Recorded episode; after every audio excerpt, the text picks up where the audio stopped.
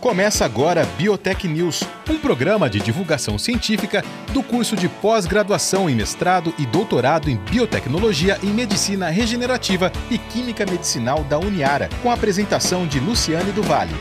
Olá, eu sou a jornalista Luciane do Vale e no Biotech News de hoje eu converso com a engenheira de alimentos Henriette Monteiro Cordeiro de Azeredo. E a gente vai conversar sobre subprodutos de alimentos como fontes de materiais. Lembrando que a Henriette é da Embrapa Agroindústria Tropical. Eu começo agradecendo a presença, é claro, né, da Henriette aqui no Biotech News. E, Henriette, é, eu acho que quando o ouvinte agora, o ouviu, né, literalmente, eu apresentar né, o, o tema, ele pensou assim: como assim subproduto de alimento? Alimento não é alimento, produto já não é o alimento, como que tem subproduto de alimentos? Então, se eu puder começar com essa pergunta, né, se você me permite, o que são né, subprodutos de alimentos? Mais uma vez, muito obrigada. Ok, Luciane, obrigada. É, é o seguinte: um subproduto Uh, é, um, é o nome que você dá para um resíduo que, na verdade, é valorizado, tá? Então, uh, eu vou colocar da seguinte forma: imagina que você tem uma laranja, tá? A laranja, como um todo, o que, que vai ser usado pela indústria para fazer o suco de laranja, no processamento de suco de laranja? Você vai usar a polpa ali, Sim. o suco realmente, você vai extrair o suco. E o que, que vai sobrar? Vai sobrar casca, bagaço, caroço, vai sobrar um monte de coisa. Isso tudo, normalmente, tradicionalmente, é tratado como resíduo, tá? E a gente chama esse resíduo de subproduto quando a gente está querendo valorizar esse subproduto. Então, o que, que acontece? Eu trato esse resíduo como subproduto quando eu uso essa casca, esse bagaço e tudo mais para extrair uma pectina, para extrair outras macromoléculas, para extrair é, carotenoides, para extrair compostos de interesse industrial ou comercial, tá? Que a partir daí vão, é, vão transformar, vão fazer com que esse resíduo deixe de ser algo que é para ser descartado e tenha um valor por si só e vai ser fonte de algo de valor. Então você com isso diminui o volume de lixo, tá? E você dá mais valor à matéria-prima, você aproveita melhor a matéria-prima. Então, o subproduto é nesse sentido, é um, é um resíduo que foi valorizado.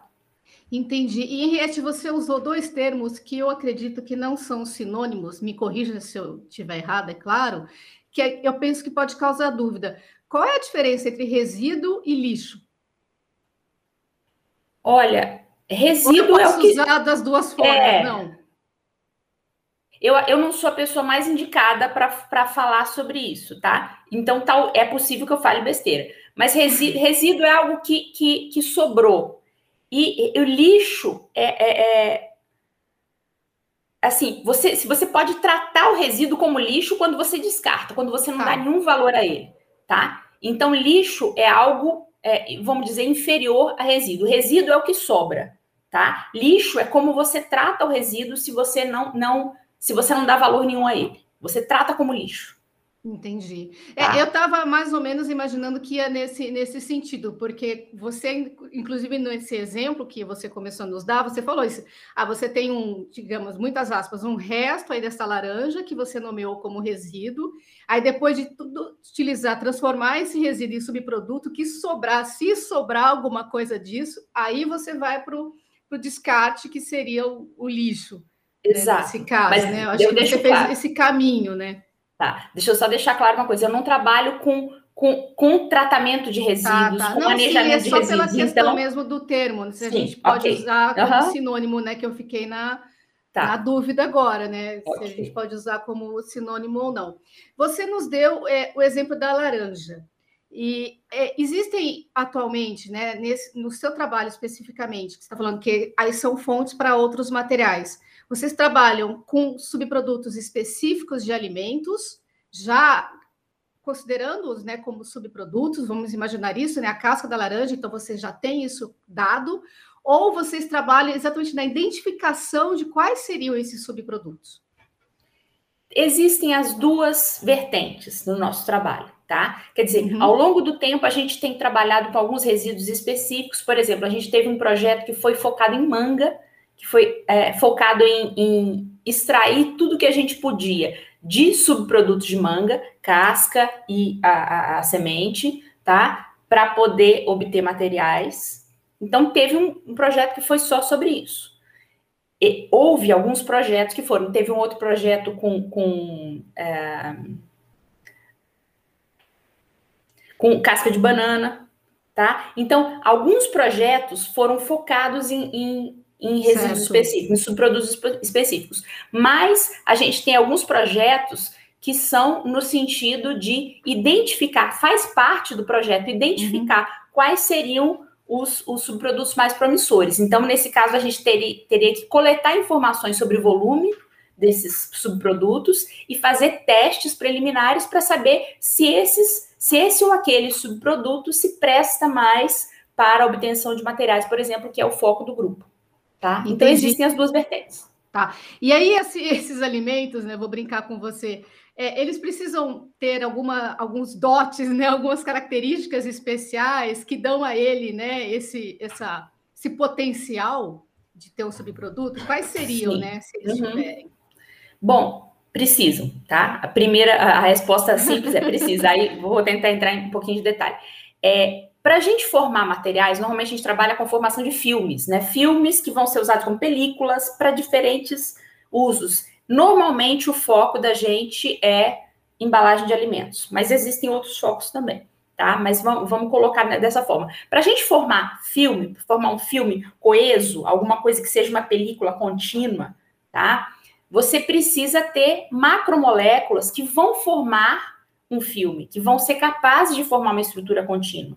Então, normalmente a gente tem principalmente polissacarídeos e proteínas com capacidade de formação de filme. Alguns polissacarídeos são melhores do que outros, algumas proteínas são melhores que outras, algumas proteínas são melhores que alguns polissacarídeos. Então, a depender da composição do subproduto, você tem maior ou menor concentração de polissacarídeos específicos então, a depender da composição é, e, da, e da concentração desses, dessas macromoléculas, polissacarídeos e proteínas, você tem melhores, você, você vai ter subprodutos que tenham melhor vocação, por assim dizer, a serem usados como fonte de materiais. Entendi. E aí, quando você fala isso, de, de, de ser esse, esse filme né, contínuo, a gente pode fazer uma, uma analogia, vamos imaginar, com aquele que a gente tem industrial em casa, aquele papel filme, né, que a gente tem em casa, então seria um que, assim como que a gente tem em casa, aliás, é difícil de cortar, né? É difícil de rasgar, aliás, é um saco, né? que que você consegue, ele enrola tudo e você perde né, aquele, aquele produto. Eu poderia fazer uma analogia nesse sentido, que ele tem que ter essa resistência também, essa flexibilidade, que é, é isso que vai denotar ele ter essa característica boa. Sim, sim, seria isso. E, é, esse, o, o filme que a gente usa normalmente, filme de PVC, normalmente são filmes de PVC, né, que a gente usa, sim. esse que você está descrevendo, né? Que são filmes esticáveis, né? Você consegue esticar bastante ele. Quer dizer, para esticar é fácil, e é, o, o, que é chato nele é manter ele. É, é, você, não, você tenta do, dobrar, depois você não desdobra mais. É, é, é, é, difícil de manipular em certos pontos. Os, já os que a gente obtém de, de, é, de origem biológica, normalmente eles têm a tendência de ser mais quebradiços. Então é difícil você esticar. Né? Então é, é, é difícil você ter um material que tem aquela característica, exatamente. Mas se você tiver um material que tenha uma continuidade, que você consiga, pelo menos você tem que ter um, um um mínimo de capacidade de, de, de, de esticar o fio, Sim. tá? A gente chama de elongação, é a capacidade de, de ele aumentar um pouquinho a dimensão para você ter como trabalhar, como manipular.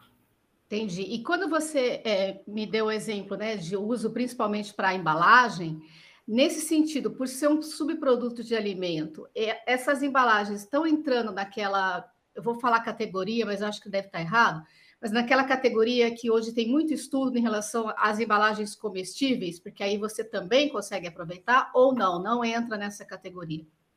Bom, vamos lá.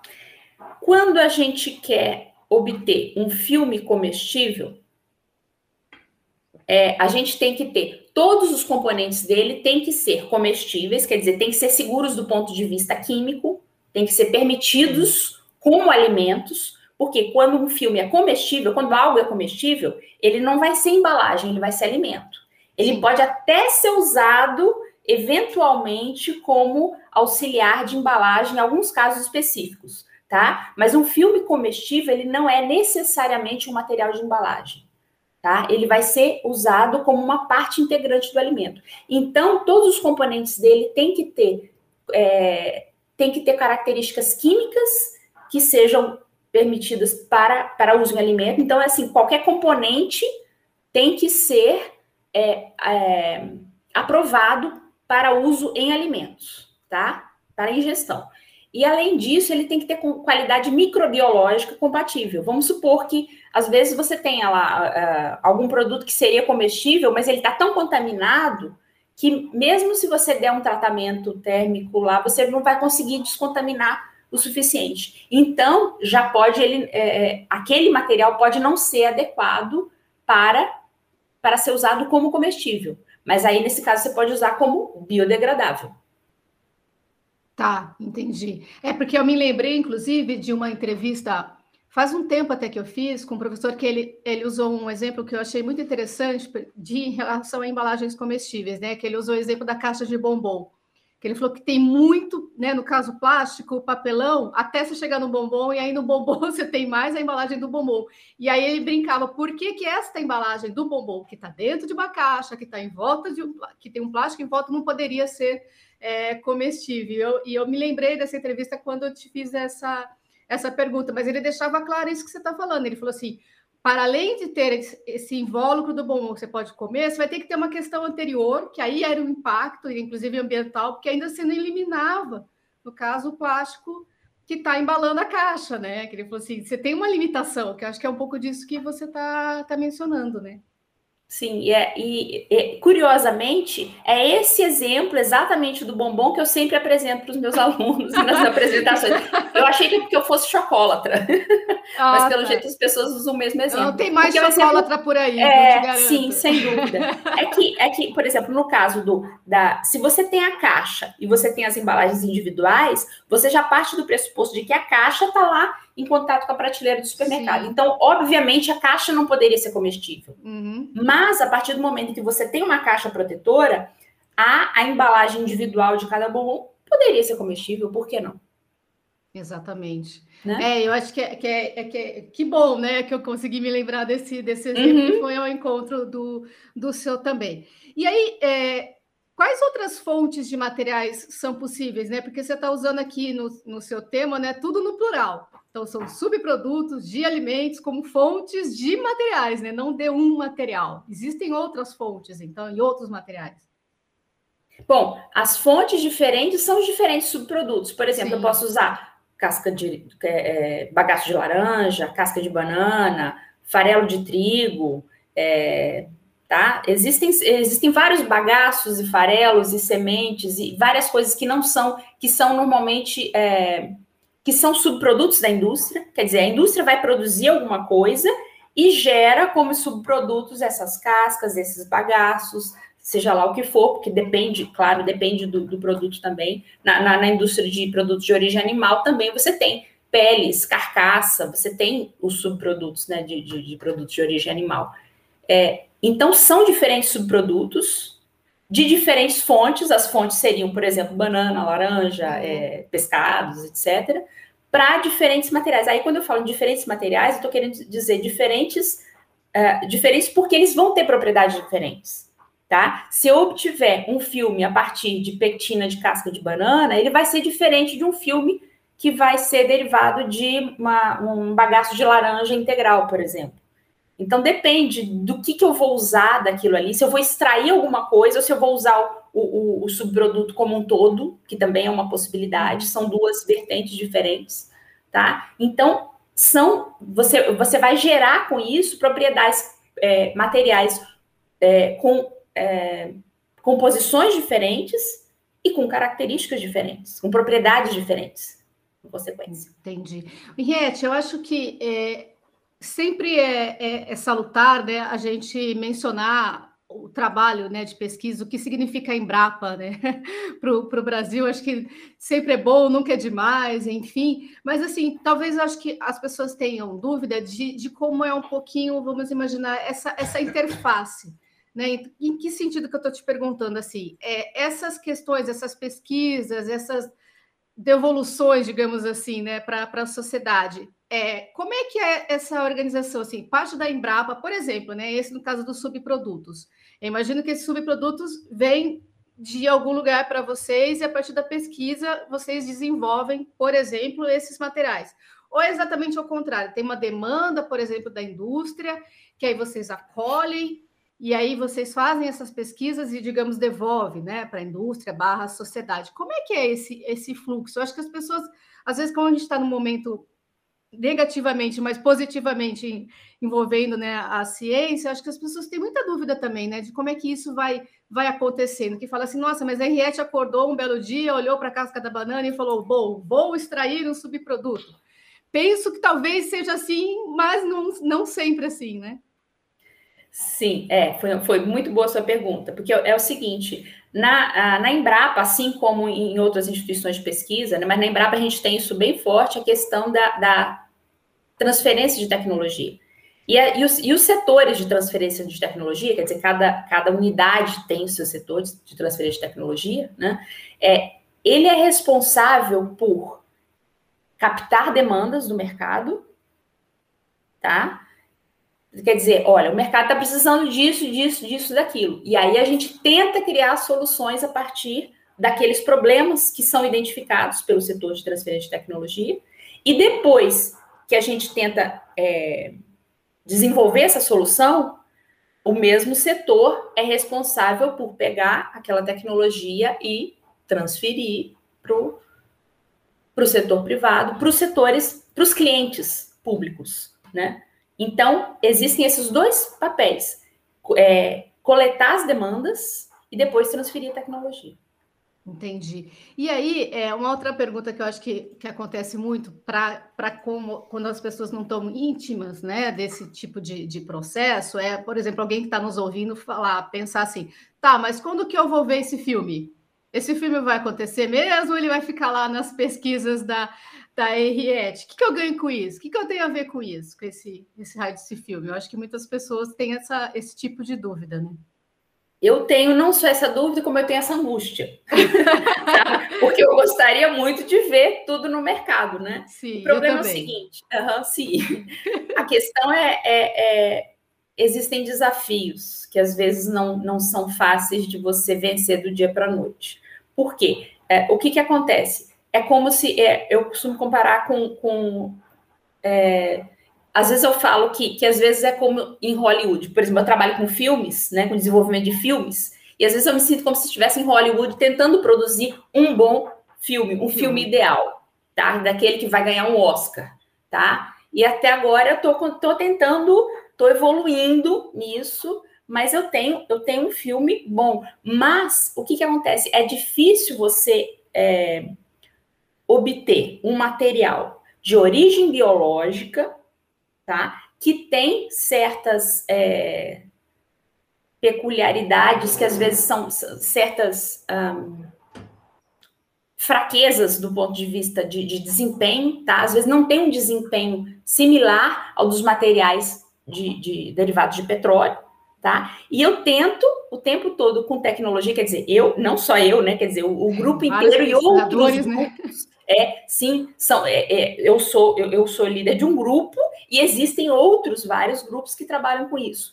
Todas, quer dizer, todas essas pessoas focadas em tentar transformar esses materiais de origem biológica em algo que seja, é, que tenha um desempenho semelhante ao dos, dos plásticos encontrados no, no é, de derivados de petróleo.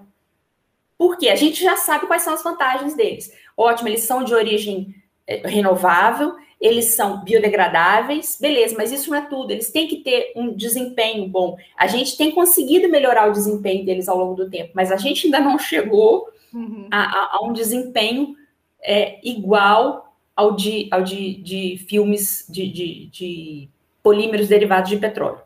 E outro desafio é o custo, né? porque o custo acaba sendo mais alto. Então, são, é, são desafios que só o tempo mesmo e, e muito esforço, esforço conjunto de vários grupos, para a gente vencer. Quer dizer, a gente vê ao longo da história da ciência que muitos dos materiais que eram muito caros no começo, por exemplo, algodão mesmo, algodão demorou a ser usado, algodão era mais caro do que seda. Sabe? Ninguém usava porque algodão era muito caro, porque a tecnologia era, era, era cara. Até que chegou no ponto, hoje todo mundo usa algodão e seda é muito mais caro. Então, essas coisas podem mudar com o tempo, mas isso requer esforço, requer pesquisa. Exatamente. E esforço conjunto. É, e ainda tem a questão que eu nem vou abordar, porque, aliás, o nosso tempo, infelizmente, terminou, que é a questão da escala. Né? A escala da pesquisa e a escala da indústria, né? Até você chegar nesse ponto para ter a competitividade aí e mudar comportamento, é um caminho bem, bem longo, né? Sem contar que quando a gente muda a escala, às vezes a gente não consegue uma repetibilidade do que a gente Exatamente. teve lá. A gente é. É, obtém uma coisa em placa de Petri, ah, ficou lindo, maravilhoso, propriedades mecânicas ótimas, aí você vai obter em escala maior, às vezes não é a mesma coisa. É, exatamente, a gente pode brincar com a história que as pessoas, às vezes, têm pessoas que, ah, eu só sei cozinhar para duas pessoas, se eu tiver que cozinhar para 20, eu já não sei mais fazer. É, quer dizer, é, é o potencial ali, né, do, do, do uhum. produto. Sim. Henriette, eu gostaria muito de agradecer mais uma vez a sua entrevista. Conversei então com a engenheira de alimentos, a Henriette Monteiro Cordeiro de Azeredo. Ela é da Embrapa Agroindústria Tropical e a gente falou um pouco então sobre subprodutos de alimentos como fontes de materiais. Henriette, mais uma vez, muito obrigada. Muito obrigada, Luciane. Eu é que agradeço a oportunidade de estar aqui. Obrigada.